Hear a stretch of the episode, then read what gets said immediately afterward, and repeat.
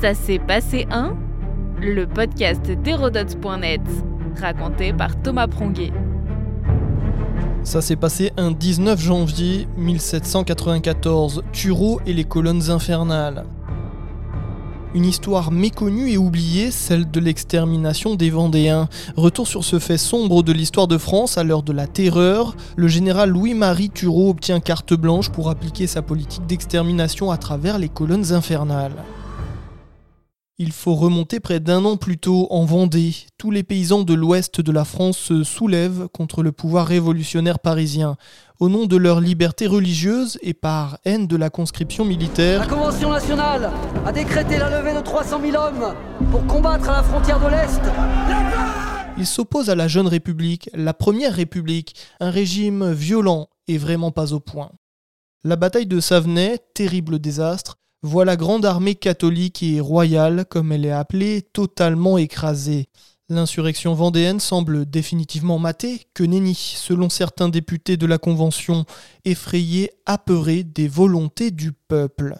Ils font fusiller 2000 habitants à Angers, dont la moitié sont des femmes, 1500 à Noirmoutier, 1800 aux carrières de Gigant proche de Nantes, 4000 personnes, 4000 Français et Françaises sont noyés dans la Loire. Ce n'est toujours pas assez pour certains républicains. Il faut comprendre que la Vendée est soutenue par les royalistes, les Blancs, en opposition aux républicains de la Révolution, les Bleus, une opposition plus idéologique que politique dans les faits.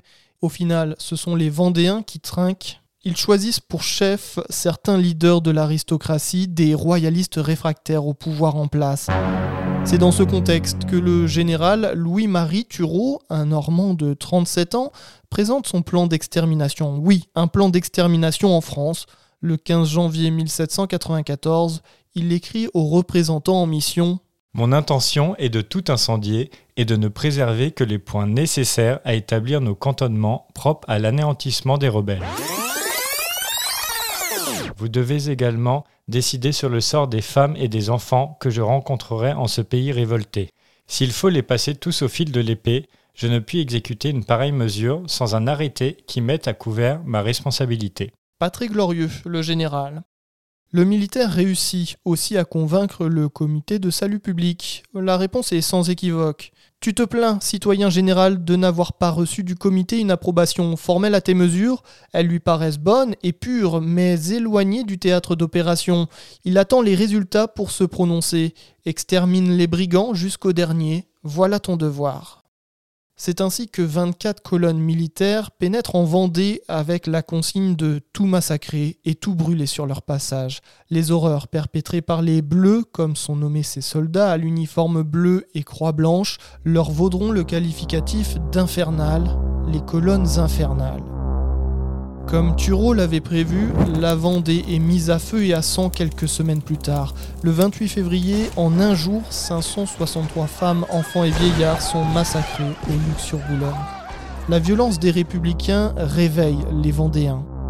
Les survivants de la guerre se rebiffent. Ils se regroupent derrière deux chefs, Charette et Stofflet. Ils n'ont plus rien à perdre. Mourir en combattant ou sous le coup des colonnes infernales, le choix est rapidement fait. À leur tour, les massacreurs de la République sont attaqués. Ils subissent de lourdes pertes. En représailles, une colonne militaire extermine 1500 Vendéens dans la forêt de Vézin le 25 mars. Elle est anéantie quelques jours plus tard par les Vendéens en colère. C'est un carnage sans fin. Après avoir incendié toute la Vendée, voilà qu'elle nous incendie à son tour. Un film sorti récemment, Vaincre ou mourir, raconte la révolte des Vendéens. Co-réalisé par Paul Mignot et Vincent Mottez, le long métrage du Puy du Fou et des studios Canal raconte la destinée de François Athanase Charrette de la Contrie, un noble, comme vous vous en doutez, dit le général Charrette, d'ailleurs inspiré du spectacle du Puy du Fou Le Dernier Panache. Le film a fait polémique à sa sortie de par sa violence mise en image, mais surtout la violence révélée au grand jour de ces combats entre Français. Crevez vos chevaux, mais capturez Charrette Le plan de Tureau est lui complètement tombé à l'eau. Il a même un effet contraire aux objectifs de départ. La Vendée est meurtrie et de nouveau redoutable. Le 13 mai 1794, le général Turreau est destitué, enfin. La Convention qui a besoin de toutes ses troupes aux frontières évacue la Vendée. Les soldats républicains se replient dans les camps, c'est tout le pays entier qui respire. Pendant ce temps, d'ailleurs, à Paris, Robespierre est passé sous la guillotine. La terreur se termine. La Convention se lasse de cette guerre civile qui a perdu tous ses motifs. Des émissaires sont envoyés pour demander l'arrêt du conflit. Les pourparlers débouchent sur la paix du 17 février 1795. Le leader Charette exige et obtient la liberté religieuse pour la Vendée. Il se soumet ainsi à la République, mais pas pour longtemps sous la pression de l'aristocratie et des royalistes. Dès le mois de mai, les hostilités reprennent, mais elles vont tourner court les Vendéens se lassent de la guerre. En réalité, tous ne soutiennent pas les Blancs, les royalistes. En quelques mois, ils perdent de nombreuses batailles et les désertions s'accumulent. Charette est lui blessé, puis tente de fuir. Il est capturé au début de l'année 1796, puis finalement fusillé le 29 mars à Nantes. La guerre de Vendée est définitivement enterrée avec ses deux principaux protagonistes. Elle aura fait plus de 100 000 victimes, toute française. Notre podcast historique vous plaît? N'hésitez pas à lui laisser une note et un commentaire ou à en parler autour de vous. Et puis pour en apprendre plus sur l'histoire, rendez-vous sur hérodote.net.